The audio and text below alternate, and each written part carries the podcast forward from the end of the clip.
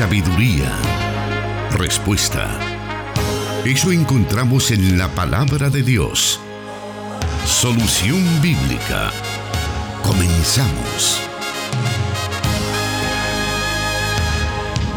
La más cordial bienvenida al programa Solución Bíblica, este espacio que martes a martes estamos presentándole a través de las diferentes emisoras que se unen para transmitir este programa, en el cual se da la respuesta basadas en las Sagradas Escrituras a las diferentes eh, preguntas, interrogantes que nuestros oyentes nos envían durante la semana. Y para ello tenemos la eh, ya con nosotros pues la presentación acá del pastor Jonathan Medrano, quien es el encargado de dar esas respuestas. Bienvenido, pastor. Dios le bendiga, hermano Miguel, un saludo especial a toda la audiencia de las emisoras de Corporación Cristiana de Radio. Eh, que ya están pendientes de este programa Solución Bíblica y también para aquellos que aún fuera de nuestras fronteras a través del Internet eh, ya están siguiendo esta transmisión a través de nuestras plataformas digitales.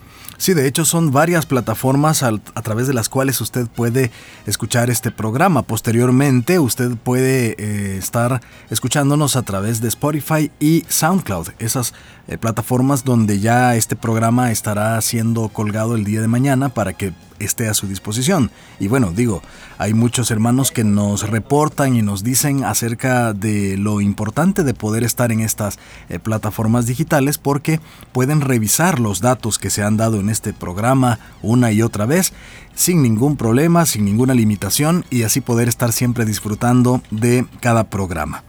Bueno, vamos a dar en estos momentos inicio a nuestro programa de hoy con la primera pregunta que nos dice de la siguiente manera. ¿Cuál debe ser el proceso a seguir cuando de manera personal se recibe el llamado de Dios a ejercer un ministerio? Cuando aún nadie más lo sabe, solo Dios y esa persona. Bueno, debemos mencionar, hermano, que cada llamado es diferente en la forma en que se va desarrollando.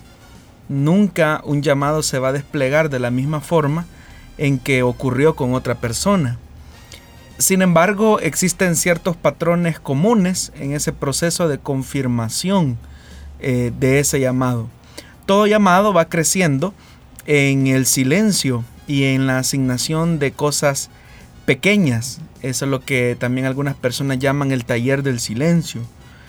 En ese periodo de silencio donde la persona es consciente que ha recibido un llamado de parte de Dios, la persona no busca la autopromoción por medio del activismo, sino que la esencia viva de su carácter es el servicio y como repito lo hace en las cosas más pequeñas.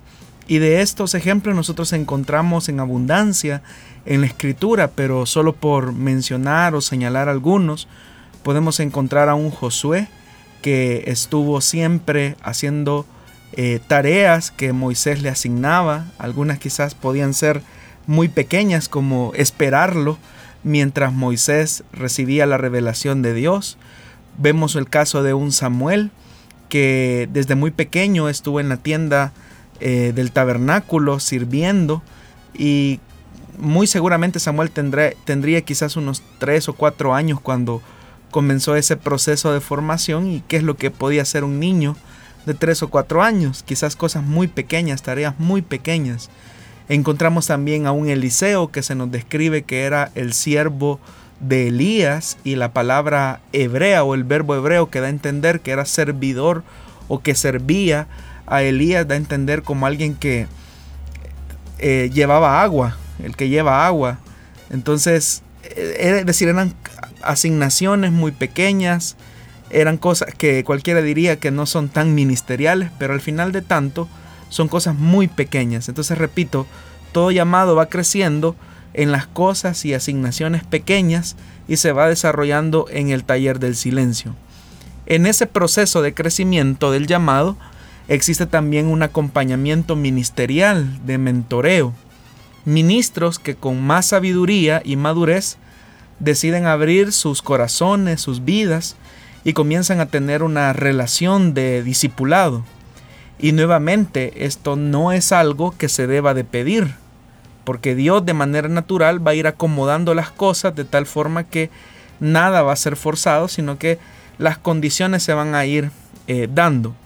Recordemos que en la escritura fue Jesús quien eligió a quienes serían sus discípulos y en los casos donde eh, a Jesús le solicitan seguirlo, pues eh, los casos no terminaron tan, tan bien que se diga. Entonces hay que esperar que las cosas se vayan acomodando. Otro elemento que también es importante es que se va produciendo una muerte al yo. Hay ciertas áreas en la vida del llamado que comienzan a morir para que la vida de Dios comience a fluir. Podríamos mencionar a un Moisés que murió al palacio y a las comodidades que le ofrecía la corte de Faraón. Podríamos mencionar a un Samuel que murió a crecer en el seno de una familia eh, normal desde el momento en que desde niño comenzó a ser eh, puesto al servicio o bajo la disposición de Elí, el sumo sacerdote. Encontramos a un Eliseo que muere a las comodidades que poseía. Encontramos a un Saulo que muere a todo lo que según él era algo notable y de renombre. Y cuando me refiero a la muerte al yo, no me estoy refiriendo a la muerte al pecado, porque se sobreentiende que cada cristiano cuando nace de nuevo, en el momento de su conversión, muere al pecado. Cuando me refiero a la muerte al yo, me estoy refiriendo a la muerte de cosas que son buenas, que son legítimas, pero que Dios está pidiendo que renunciemos o nos privemos de ellas para cumplir sus planes.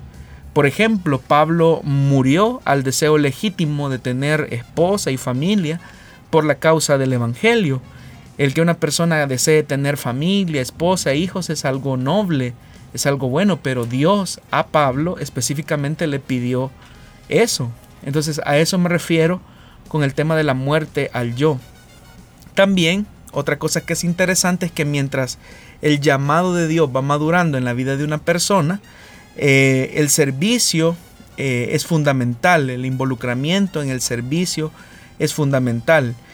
Pero repito nuevamente, todo eso se va haciendo en el silencio, es decir, que en la medida que el servicio a Dios y a su iglesia se va desarrollando en el silencio, la iglesia comienza a notar las evidencias o las señales que se están gestando en la vida de una persona y que van siendo como señales de ese llamado. Y repito nuevamente, no sobre la base de la autopromoción, eh, por la vía del activismo, sino por una vida auténtica de servicio. Y el mismo proceso de la obra de Dios y Dios mismo van a ir generando las condiciones eh, necesarias para que la confirmación de dicho llamado llegue. Recordemos, hermano, que un auténtico llamado se sustenta de tres elementos fundamentales, el qué, el dónde y el cuándo. Mientras todo esto se está gestando, el llamado al ministerio debe crecer en un deseo auténtico de servir a Dios y consecuentemente también tiene que haber una preparación intelectual, diría yo, en el conocimiento de las escrituras, comenzando a ser fiel en las pequeñas cosas. De tal forma que no existe un proceso estándar para alguien que ha sido llamado al ministerio. Dios actúa de múltiples maneras, pero al menos así en rasgos generales podemos descubrir en todas estas lecciones que la misma escritura nos da, cómo Dios va acomodando las cosas hasta el momento en que ese llamado es confirmado, en el momento preciso en que se comisiona a una persona para desarrollar una tarea específica dentro del ministerio. En ciertas congregaciones, al momento de escoger a un ministro, se solicitan ciertos aspectos como eh, experiencia, preparación teológica, entre otros. ¿Por qué cree usted que es más importante el llamado por encima de todos estos aspectos que pues son buenos, pero no determinantes? Lo que ocurre, hermano, es que Dios a través del llamado eh, va moldeando la vida del, que va, del que va a utilizar para una tarea específica dentro de la iglesia. Por encima del talento, por encima de las capacidades humanas, eh, lo que es más primordial es el carácter. Y Dios necesita labrar el carácter de una persona antes de poderlo utilizar. Muchas veces la iglesia comete el error de colocar a personas sobre la base del activismo, como ya lo mencioné, o sobre la base del talento o las capacidades. Pero si bien es cierto, los talentos y las capacidades son dones de Dios, no son los elementos más decisivos a la hora de ser usado por el Señor. Es el llamado lo que hace que la persona se mantenga firme en los momentos de adversidad. Es el llamado lo que certifica a una persona para que alcance su máximo potencial dentro de los propósitos y los planes que Él ha diseñado para esa persona. De tal manera que el carácter de una persona debe de ser el elemento fundamental y que, que debe de ir eh, modelando o catapultando ese llamado. Por encima de la preparación teológica, lo cual es importante, es buena, no lo menoscabamos, por encima de los talentos, los cuales pueden ser útiles, debe de estar el tema del llamado de Dios, es decir, ese momento en el que Dios nos ha llamado a desarrollar una tarea específica dentro de su iglesia. Muy bien. Hemos dado inicio a este programa Solución Bíblica de esta ocasión transmitido a través de Plenitud Radio 98.1 FM en Santa Ana, 1450 AM para San Miguel y la zona oriental de El Salvador y por supuesto para todo el país a través de 100.5 FM. También saludamos a nuestra hermana emisora en Guatemala, en el occidente de Guatemala, Cielo FM. Gracias por estar con nosotros. Vamos a ir a la primera pausa y luego volvemos con más preguntas.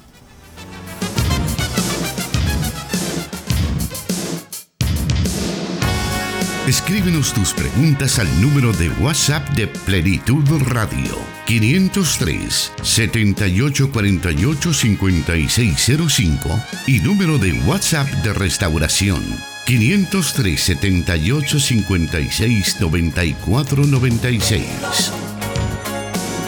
Ahí están los números a los cuales usted puede comunicarse puede agregar esos números a su WhatsApp y enviarnos sus preguntas, sus comentarios, incluso sus saludos, para que podamos estar pendientes de usted en el transcurso de este programa y también en el transcurso de la semana.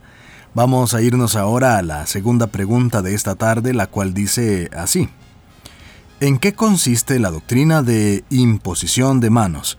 ¿Y por qué si es una doctrina fundamental del cristianismo, ¿Por qué Misión Cristiana Elim no la ha incluido en su manual de doctrinas básicas? Nos dice el oyente. Efectivamente, hermano, la doctrina de imposición de manos es una de las enseñanzas básicas de la fe cristiana, según nos da testimonio la carta a los hebreos en el capítulo 6, versículo del 1 al 2. Ahora, ¿qué es la imposición de manos? La imposición de manos es un ejercicio bíblico de ministración que en el caso de nuestra denominación está reservada para diáconos y diaconisas, con el único objetivo de preservar el orden durante la celebración de nuestros servicios y guiar de manera correcta a las personas durante el momento eh, de conversión. Ahora, ¿por qué esa doctrina básica no está incluida en el manual de doctrinas básicas de la misión? Es más por una cuestión de tradición, ya que como lo acabo de mencionar es un ejercicio bíblico que está reservado en el caso de nuestra misión a diáconos y diaconisas, entonces no había una razón eh, especial para colocarla en el manual de doctrinas básicas. Y bíblicamente, ¿cuáles serían los tipos de imposición de manos que existen? Bueno, existe imposición de manos para ordenación ministerial. Eh, en el caso de nuestra misión, esa función está reservada para el pastor general junto a la directiva espiritual de nuestra misión. Y esta se desarrolla cuando se presenta a un obrero como pastor ordenado frente a una congregación local. También existe lo que se conoce como imposición de manos para salvación, que esta es la que eh, desarrollan diáconos y diaconisas. Eh, esta imposición de manos se realiza en el momento que un diácono o una diaconisa ora por una persona que rinde su vida a Jesucristo, eh, ya que es ahí donde se está produciendo el milagro del nuevo nacimiento. Y en ese ejercicio de ministración, el diácono o la diaconisa que ministra a una persona para eh, recibir al Señor Jesús eh, debe de tener en consideración tres elementos importantes. Lo primero es que en ese ejercicio de administración la persona que está orando debe de confesar su estado de pecado. Lo segundo es que la persona debe de reconocer que Jesús es el único que puede perdonar sus pecados. Y lo tercero es que la persona debe rendir su voluntad al señorío de Jesucristo. Entonces todos estos elementos, esta guianza se produce cuando el diácono o la diaconisa está ministrando a una persona en su camino o en su ruta eh, de confesión de pecados y al momento de hacer lo que popularmente nosotros llamamos la oración de fe. Luego también encontramos en la escritura que hay imposición de manos para bendición y nuevamente eh, es el momento en el que durante un culto, un servicio eh, de celebración, donde los diáconos y las diaconisas eh, deciden imponer manos sobre aquellas personas para bendición. Normalmente este ejercicio espiritual se desarrolla mucho con el tema de los dones también de revelación, porque de repente el Espíritu Santo puede eh, mover a un diácono o a una diaconisa a imponer manos sobre la vida de una persona que está pidiendo bendición. De tal forma que el diácono o la diaconisa se acerca durante la celebración, impone manos y comienza a orar por ellos. También existe lo que se conoce como imposición de manos para sanidad divina. Y de eso pues encontramos evidencia en el Nuevo Testamento. Y también pues verdad, cuando se está ministrando por una persona enferma, eh, los pastores, los diáconos, las diaconisas eh, imponen manos para orar y ministrar eh, sanidad divina. También eh, la Biblia nos habla acerca de la imposición de manos para recibir el bautismo en el Espíritu Santo.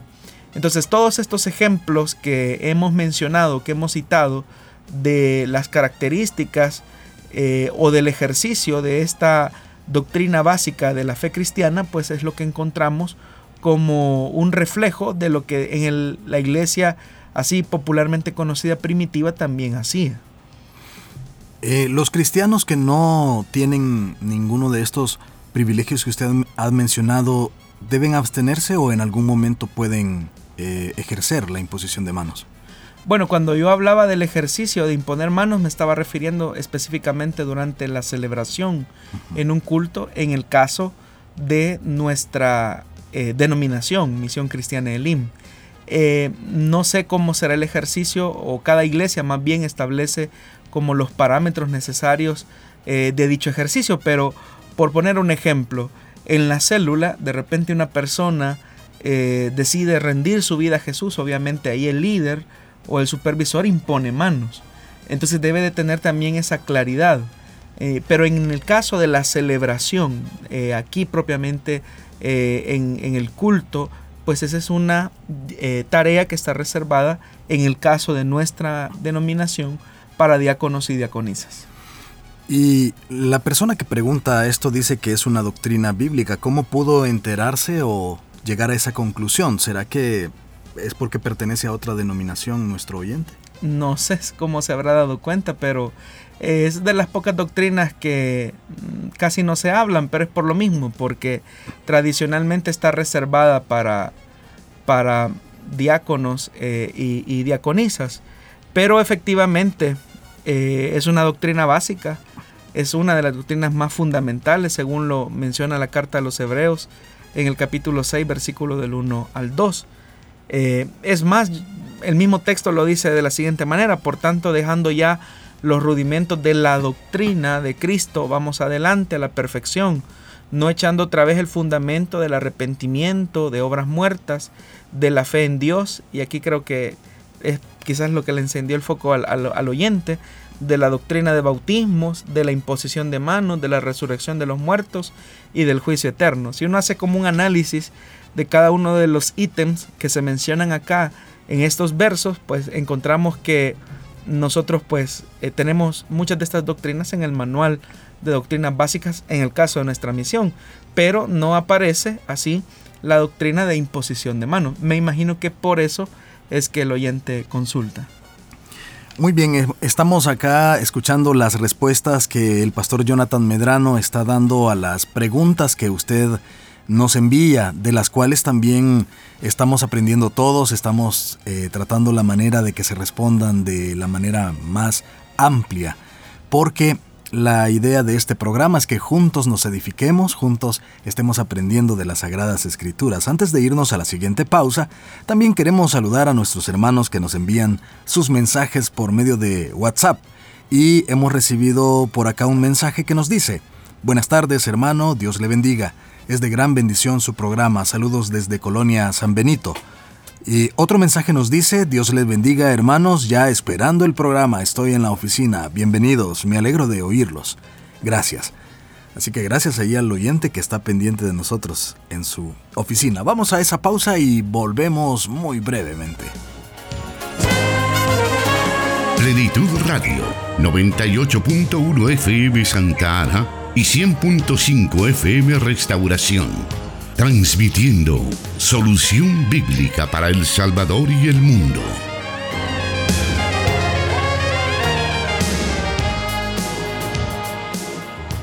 Bueno, vamos a seguir adelante con la siguiente pregunta de esta tarde y nos dice de la siguiente manera.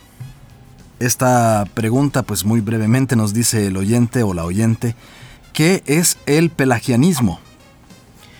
Bueno, el pelagianismo fue un cristianismo heterodoxo y su nombre se deriva de su principal pensador Pelagio, que desarrolló ciertas ideas durante el siglo IV. Eh, él básicamente, aunque apoyaba eh, la doctrina de la Trinidad, no estaba de acuerdo con la doctrina del pecado original. Es más, es lo que Pelagio lo que hace es hacer una reinterpretación del relato de Génesis 3 y del capítulo 5 de la carta a los romanos. Pelagio lo que decía es que el pecado de Adán y Eva fue un caso aislado y voluntario por parte de la primera pareja, de tal forma que eso no tiene ninguna implicación ni ningún cambio en la naturaleza humana en sí misma. Es decir, que ellos eh, son los responsables de ese pecado, pero esa acción pecaminosa no eh, se imputa a toda la humanidad, sino que por el contrario solamente se limita a ellos. Entonces obviamente eso eh, condujo a la iglesia a una reflexión durante el siglo IV y V e incluso una reflexión que va a durar hasta la reforma protestante, donde se habla acerca del tema del pecado original. Entonces lo que Pelagio decía es que no, el hombre no nace con pecado original, sino que el hombre tiene la opción de decidir entre lo bueno y lo malo y que también tiene por naturaleza eh, una necesidad de Dios que lo lleva a buscar a Dios. Entonces ante ese pensamiento de Pelagio es que la iglesia del siglo IV, siglo V, eh, crea una interpretación, eh, reflexiona sobre esto en las escrituras y llegan a la conclusión que efectivamente el ser humano nace en una condición de pecado a causa de la herencia adámica o de la herencia pecaminosa que eh, todo ser humano trae consigo mismo. Vamos a avanzar y nos vamos a ir a la siguiente pregunta. Y dice de la siguiente manera, ¿por qué algunas versiones de la Biblia son diferentes? ¿Por qué dicen de un modo, unas dicen de un modo y otras de otro? Por ejemplo, la versión Dios habla hoy en el Salmo 116, versículo 15 y versículo 16, al compararlo con las otras versiones como la Biblia para todos en lenguaje actual, no dice igual. Gracias, nos dice el oyente. Bueno, esas aparentes diferencias corresponden a la técnica de traducción que se utiliza en determinada versión de la Biblia. Algunas traducciones eh, de la Biblia se inclinan por preservar el significado exacto de las palabras, mientras que otras lo que prefieren es preservar el significado exacto de las ideas. A la técnica de traducción que preserva el significado palabra por palabra se le conoce como traducción formal o literal, o traducción por equivalencia formal o literal, como también algunos lo conocen. Pero en contraste con, la, con esta técnica, eh, está la técnica de eh, traducir pensamiento por pensamiento. y a esto se conoce como equivalencia dinámica o funcional. Ahora, todas las versiones eh, utilizan en mayor o menor medida ambas metodologías de traducción. Por eso es que cuando el oyente pregunta por la comparación del libro de los Salmos, es que encuentra esa diferencia. Pero si usted lee, en síntesis, usted va a encontrar que la idea se preserva, aunque las palabras no son exactas la una con la otra versión. ¿Y qué se puede decir? Y quizá lo hemos preguntado en otras ocasiones. Cuando alguien dice, no, no hay que usar ninguna otra versión de la Biblia, que no sea la Reina Valera en todo caso, ¿qué se le puede recordar a esta gente que piensa de esta manera? Lo que sucede es que, bueno, casi todos, diría yo, hemos crecido con eh, la traducción Reina Valera, que es una traducción eh, por equivalencia literal, se conoce, eh, o literalista, ¿verdad?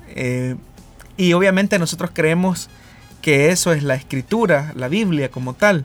Pero no, eso es una traducción de la Biblia que es diferente.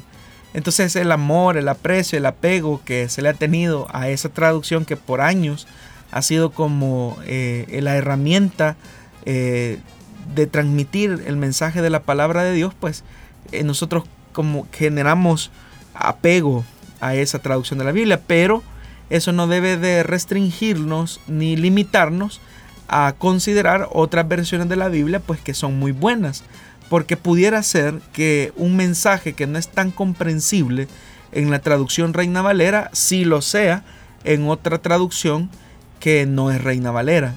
Por eso la importancia que todos como cristianos tengamos al menos más de una eh, traducción de la escritura para entender el mensaje que el escritor quiso dar o que Dios inspiró eh, al escritor eh, que fuese comunicado. Entonces esa sería como una sugerencia para nuestros oyentes que puedan tener más de una versión de las escrituras. Y que hay de aquellos que al estudiar la, Biblia incluyen eh, pues en su estudio versiones populares católicas, por ejemplo. Es que no existen Biblias católicas ni Biblias evangélicas, lo que existe es la Biblia. Lo que ocurre es que en las traducciones que nosotros llamamos católicas se incluyen los libros eh, deuterocanónicos que nosotros como iglesia evangélica no consideramos como escritura sagrada o escritura inspirada. Pero el que un cristiano lea esos libros deuterocanónicos no le va a afectar en nada en su fe, al contrario, va a tener un conocimiento de algunos escritos que si bien es cierto no son inspirados, pero sí que al menos arrojan ciertos elementos eh, teológicos que se dieron o se produjeron en un momento en la vida histórica de Israel. Muy bien, vamos a pasar a la siguiente pregunta, pero antes vamos a hacer una muy breve pausa. Siga con nosotros disfrutando del programa Solución Bíblica.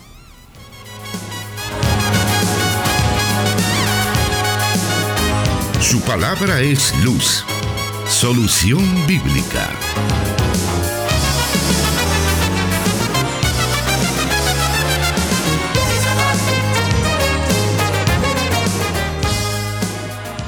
Como decía, vamos a continuar con el programa, con más preguntas esta tarde. Prepárese, a lo mejor la siguiente es la que usted formuló de hecho, queremos invitarle para que se arme de mucha paciencia si recientemente ha hecho una pregunta. Es una lista muy larga la que tenemos, pero se le está dando respuesta a cada una de las preguntas que esta lista contiene. Así que usted eh, con toda confianza puede hacer su pregunta, decirnos incluso su inquietud. Decíamos en un programa pasado que si usted no encuentra la manera de cómo redactar esa pregunta, simplemente llámenos acá en Plenitud Radio o en Restauración, estamos dispuestos a poder ayudarle con la redacción de su pregunta para el programa. Vamos entonces a esta eh, pregunta que dice así. Algunas iglesias afirman que la danza es un don y que cuando fue el día del Pentecostés comenzaron a recibirla por el Espíritu Santo. Bueno, las dos cosas son totalmente falsas. Decir que la danza es un don es falso. No hay nada en la escritura que dé testimonio que la danza sea un don. Segundo, afirmar también que el día de Pentecostés eh, los cristianos recibieron la danza como un don otorgado por el Espíritu Santo también es falso. Bastaría simplemente con leer el capítulo 2 del libro de los Hechos, que es donde se narra el suceso de Pentecostés y usted va a encontrar que no existe ni lo uno ni lo otro. ¿Y cuáles serían entonces las evidencias de haber recibido el bautismo en el Espíritu Santo? Bueno, existen evidencias inmediatas y evidencias permanentes de haber recibido el bautismo en el Espíritu Santo. Dentro de las evidencias inmediatas encontramos como primera señal eh, el hablar en otras lenguas. Pero también se puede mencionar que dentro de esas evidencias inmediatas, luego de haber hablado en lenguas, hay gozo y en algunos casos incluso se puede suscitar eh, el don de interpretación de lenguas o el don de profecía. Ahora, esas son las evidencias inmediatas de haber recibido el bautismo en el Espíritu Santo. Las evidencias permanentes de haber recibido este don de poder eh, es, número uno, la autoridad, es decir, eh, hay autoridad en el ejercicio de la predicación de la palabra.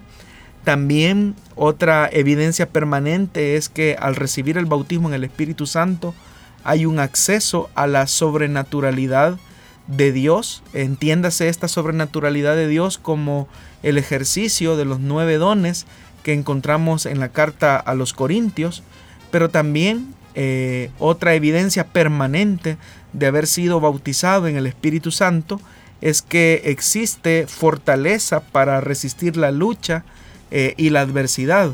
Recordemos que cuando la promesa de Pentecostés eh, se hizo, la promesa de la llegada del Espíritu Santo se hizo, eh, Jesús dijo que seríamos testigos. Y la palabra griega que se traduce ahí es la palabra mártir. recordemos que el martirio es como una condición Em, de entrega absoluta de la vida hasta las últimas consecuencias por una convicción que se sostiene. De tal forma que lo que preservaba a la iglesia al punto de dar su vida, de ofrendar su, Biblia, su vida perdón, por sus convicciones, era el hecho de haber sido bautizados en el Espíritu Santo. Y a eso nos referimos que cuando existe esta evidencia permanente, hay fortaleza para resistir la lucha y la adversidad, como también lo encontramos en el libro de los Hechos, donde los cristianos predicaban eh, fuertemente sin ningún temor eh, acerca de Jesucristo.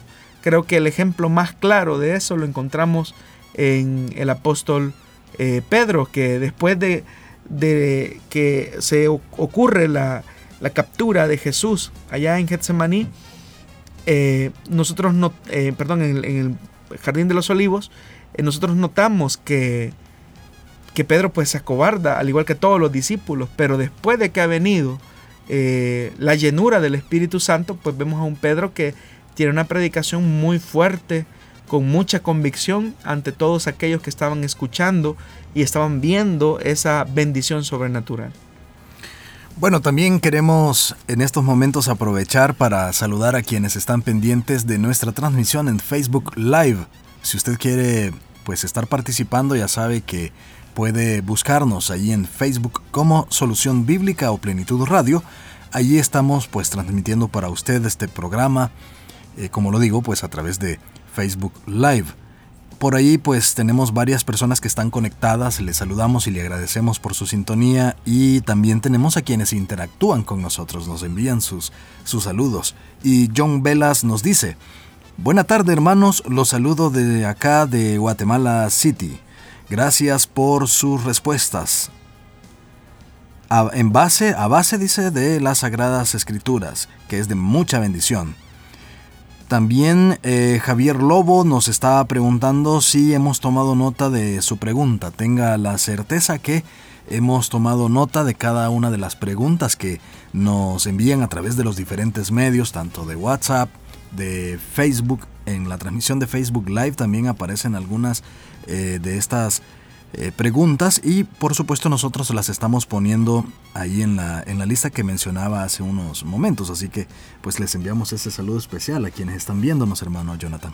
Definitivamente, gracias por su sintonía y como lo mencionaba el hermano Miguel, eh, ténganos un poco de paciencia que con la ayuda de Dios vamos a responder a cada una de sus inquietudes. Bueno, vamos a aprovechar el tiempo. Todavía tenemos pues un, un buen momento para estar con usted en este programa y avanzamos a la siguiente pregunta. Y dice así, ¿el lavacro de los pies es necesario como doctrina a la hora de tomar la cena del Señor según Juan 13? Nos dice el oyente. Bueno, muchos grupos a lo largo de la historia de la iglesia han practicado de manera literal el lavacro eh, de pies como una ordenanza, según ellos, de la, para la iglesia. Sin embargo, la cultura actual en muchas tierras no exige el lavar el polvo de los pies de los huéspedes. Y aunque si bien es cierto se practicó en la cena del Señor, la iglesia primitiva aparentemente no practicó el lavamiento de los pies como una ordenanza en las reuniones eh, de, la, de, la, iglesia. Lo que sí ocurría, y de eso encontramos testimonio en la Biblia, era lo que se conoce como las cenas ágape, que también iban acompañados eh, seguidamente de, las, de la cena del Señor. Es decir, que cuando los creyentes se reunían en las casas, tenían la comunión entre ellos, que eran estas cenas ágape, pero que inmediatamente eh, eran seguidas por la cena del Señor. Pero en ninguno de los registros nosotros encontramos que la práctica del lavamiento o del lavacro de pies se haya producido. Más bien, el lavacro de pies fue un suceso muy aislado eh, dentro del cristianismo. La otra mención que se hace del lavacro de pies, si no estoy mal, es en primera de Timoteo capítulo 5 versículo 12 pero es la única mención que se hace, pero se hace como una alusión de las características de la mujer cristiana. Entonces, fuera de esos textos ya no hay más evidencia de esta práctica. ¿Cuál entonces sería el mensaje que quiso transmitir Jesús con esta acción de, de lavar los pies de sus discípulos?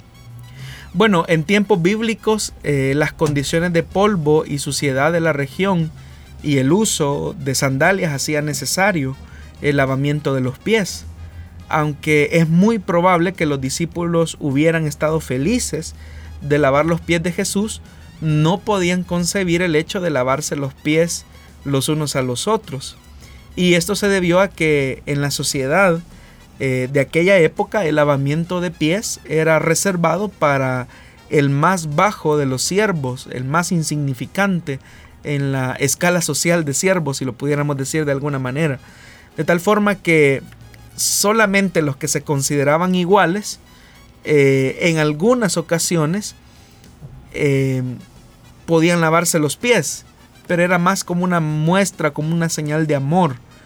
Pero en círculos donde no había tanta confianza, eh, el lavarse los pies era como algo humillante, era algo de baja categoría, y por eso es que los discípulos se resisten a lavarse los pies los unos a los otros. Entonces lo que Jesús hace es que toma esa actitud, quiere romper el paradigma que el que está arriba se sirve del más pequeño, sino que Él toma la actitud de siervo y decide lavarle los pies a cada uno de sus discípulos como un ejemplo de enseñanza de lo que debe de ser la praxis cristiana independientemente de la posición o, el nivel espiritual o jerárquico que una persona tenga.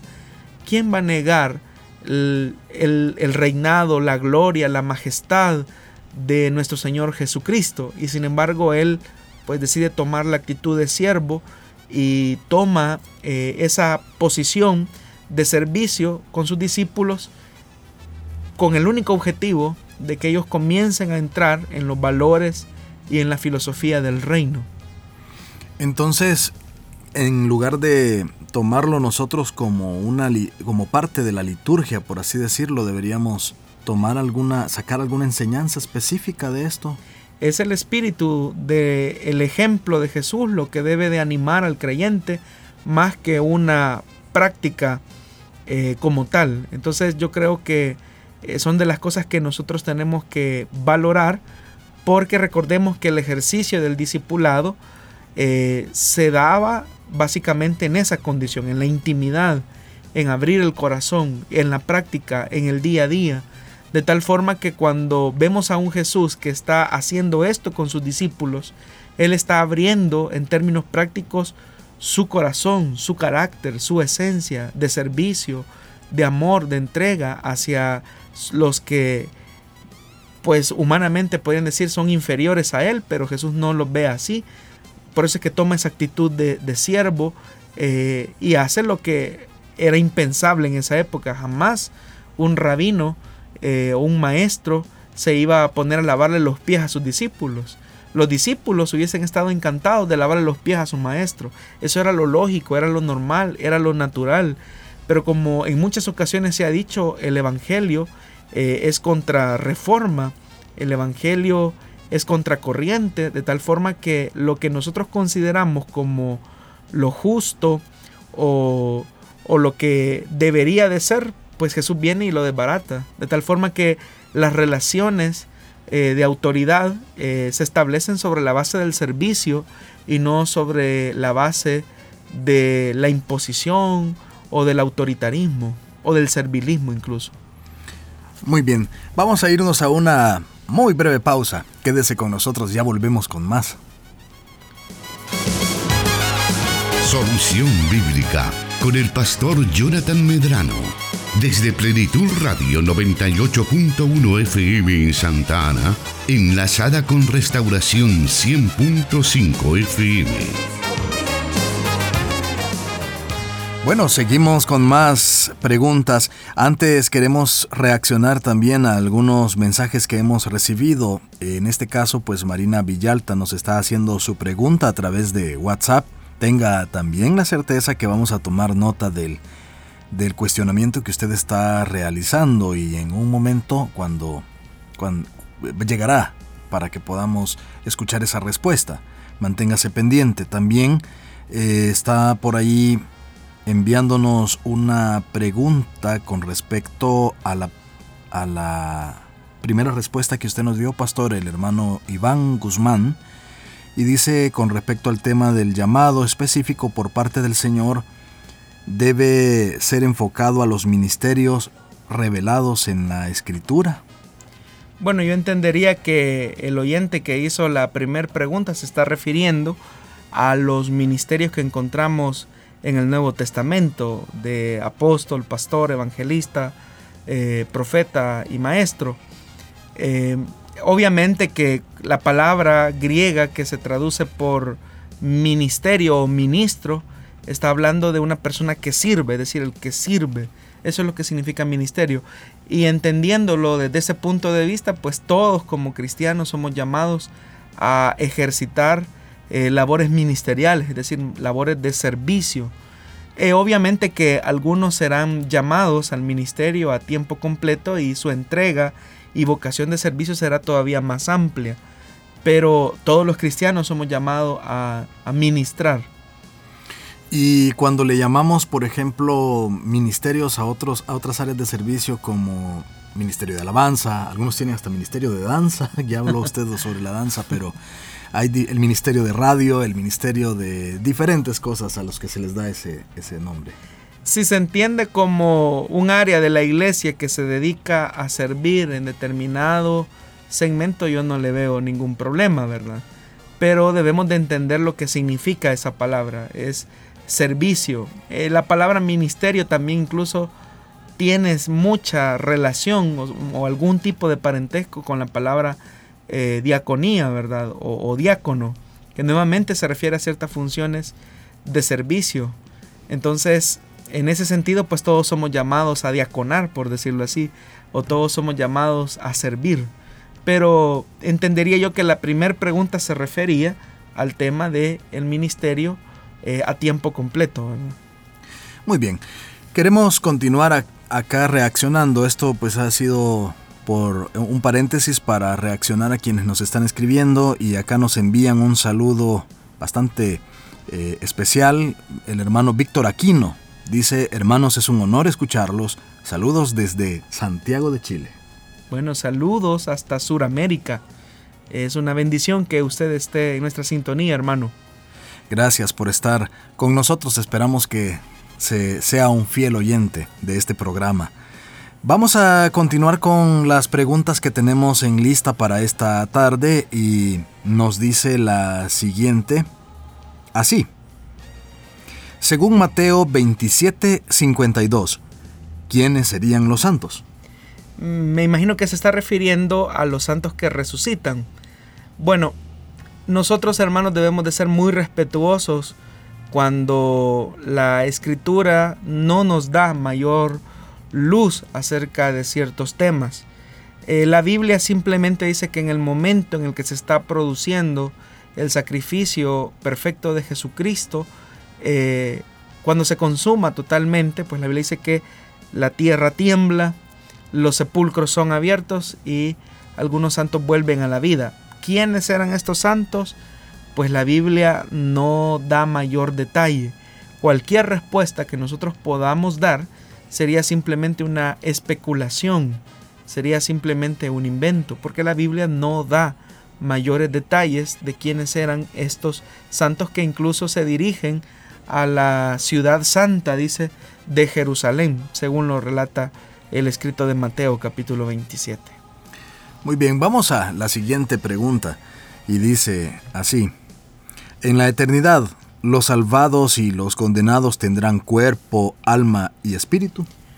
Bueno, debemos de entender que Dios diseñó al ser humano como una unidad, como una unidad perfecta. Cuando el pecado llega a la humanidad, se produce la separación de esa unidad.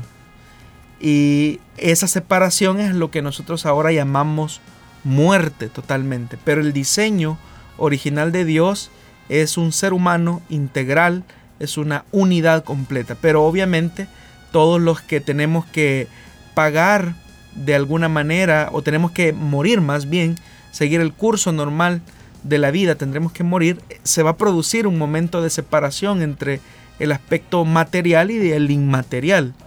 Entonces se ha tratado la manera de alguna manera, a través de algunas teologías, eh, de explicar ese proceso. Ahora, en relación a que si en la eternidad los salvos y los condenados tendrán esa unidad nuevamente, pues la Biblia da testimonio acerca de eso. Por ejemplo, en Filipenses capítulo 3, versículo 20 al 21 dice el apóstol Pablo, en cambio nosotros somos ciudadanos del cielo, de donde anhelamos recibir al Señor, eh, el Salvador Jesucristo. Él transformará, transformará nuestro cuerpo miserable para que sea como su cuerpo glorioso mediante el poder con que somete a sí mismo todas las cosas. Entonces el apóstol claramente está diciendo que siendo que nuestra esperanza es la redención de Jesucristo, claramente Pablo está diciendo que habrá una transformación, en palabras de él, de este cuerpo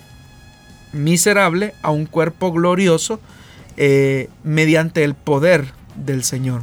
Pero también el mismo Pablo, eh, cuando escribe su carta a los Corintios y está debatiendo el tema de la resurrección de los muertos en medio de la iglesia, él dice, tal vez alguien pregunte, esto es en Primera de Corintios capítulo 15, eh, versículo 35 en adelante, tal vez alguien pregunte, ¿cómo resucitarán los muertos? ¿Con qué clase de cuerpo vendrán? Son las preguntas que Pablo está planteando y que más de alguien se ha, ha, formulado. Y vea lo que Pablo dice, qué tontería, lo que tú siembras no cobra vida a menos que muera no plantas el cuerpo que luego ha de nacer, sino que siembras una simple semilla de trigo o de otro grano. Pero Dios le da el cuerpo que quiso darle y a cada clase de semilla le da un cuerpo propio. No todos los cuerpos son iguales. Hay cuerpos humanos, también los hay de animales terrestres, de aves y de peces. Asimismo, dice el apóstol, el apóstol hay cuerpos celestes y cuerpos terrestres pero el esplendor de los cuerpos celestes es uno y el de los cuerpos terrestres es otro. Uno es el esplendor del sol, otro el de la luna y otro el de las estrellas. Cada estrella tiene su propio brillo. Así sucederá también con la resurrección de los muertos. Lo que se siembra en corrupción resucita en incorrupción. Lo que se siembra en oprobio resucita en gloria. Lo que se siembra en debilidad resucita en poder Se siembra un cuerpo natural y resucita un cuerpo espiritual. Si hay un cuerpo natural, también hay un cuerpo espiritual. Y podríamos seguir leyendo, pero no es el caso. Pero con estas eh, verdades bíblicas nosotros entendemos claramente que en el momento en que se produzca eh, la parucía, es decir, el retorno de nuestro Señor Jesucristo, habrá una transformación del cuerpo incorruptible, porque la misma eh, escritura señala que carne y sangre no podrán heredar el reino de Dios, de tal forma que debe de haber una transformación del cuerpo. Entonces, si eso es válido para aquellos que han sido predestinados para salvación y vida eterna, también es válido para aquellos que heredarán la condenación eterna. Es decir, que también se va a producir una transformación en sus cuerpos de tal forma que ellos sean capaces de resistir y soportar eh, el castigo de la separación de estar lejos de la presencia de Dios. Muy bien. Eh, vamos avanzando, ya casi estamos llegando al final de este programa, pero todavía tenemos eh, una pregunta que queremos aprovechar, pues trasladársela al pastor para que él pueda darle respuesta. Y dice así, ¿pueden los niños diezmar? claro, nadie debe de impedirle a un niño, si así lo desea, ser parte de la obra de Dios. Y si él ha comprendido que de lo que sus padres seguramente le dan, él desea honrar a Dios con la décima parte de esos pequeños ingresos, no hay ningún problema. Pero debe de ser algo que nazca del corazón del niño, como también en el caso de los que somos adultos, debe de ser eh, algo que nazca del corazón no por imposición, no por terrorismo religioso, sino que debe ser una muestra de agradecimiento a Dios y reconociendo el sacerdocio de Jesucristo.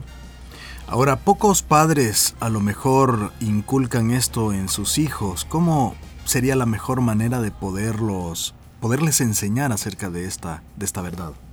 Bueno, hay un dicho popular que, que dice que vale más un ejemplo que mil palabras.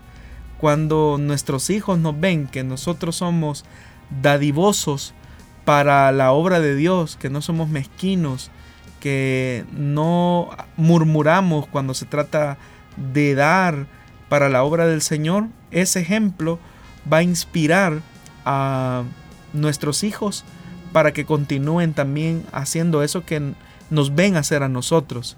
El problema viene a ser cuando un padre eh, un creyente da algo y lo hace murmurando, de mala gana, enojado, haciendo críticas destructivas incluso, eh, y eso los hijos los, lo escuchan. Entonces la idea que van a tener eh, ese niño o esa niña acerca de la obra de Dios es la misma idea que va a ser afianzada con el ejemplo del Padre. Entonces debemos de tener un gran cuidado con el ejemplo que nosotros estamos dándole a esta nueva generación.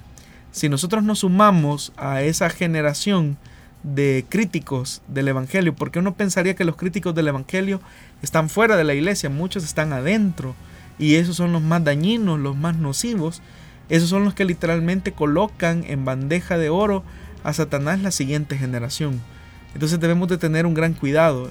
No hay arma más poderosa que la del ejemplo. Entonces esto a lo mejor podría ser como en cualquier otro aspecto. Sabemos que hay muchos padres cristianos y muy espirituales, pero sus hijos eh, dejan mucho que desear e incluso pues hemos hablado en otros programas que a lo mejor incluso las los muchachos que andan en maras y pandillas son hijos de, de cristianos. Bueno, hay un estudio que se hizo por una universidad de los Estados Unidos que confirma esa tesis, que muchos de los jóvenes que ahora son miembros de maras o pandillas vienen de hogares eh, desintegrados, pero tristemente muchos de estos hogares desintegrados, hogares de cristianos, ¿verdad?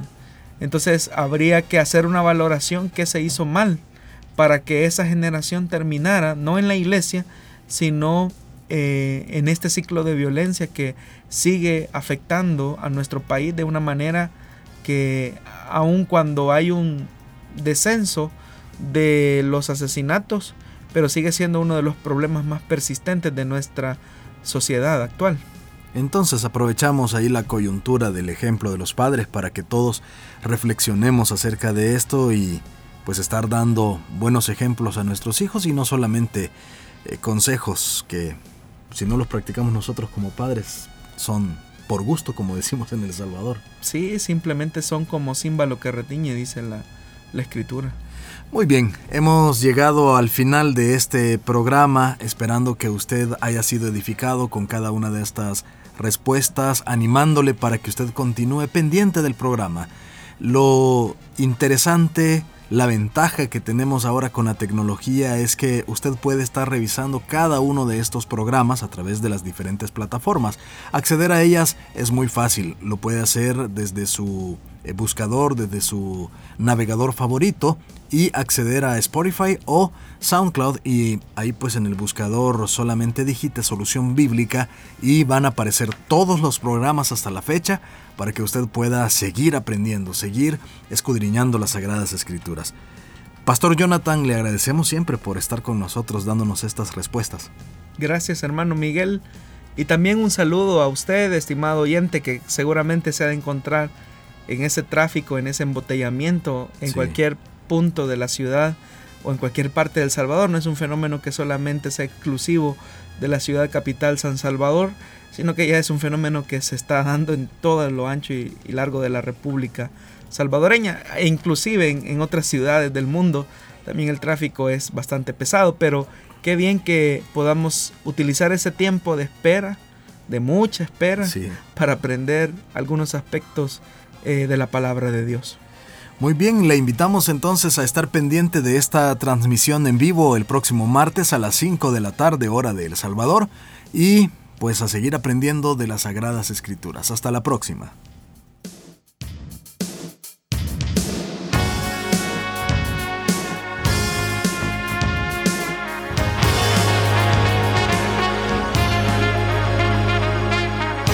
Encontramos respuesta en la palabra de Dios. Solución bíblica. Hasta el próximo programa.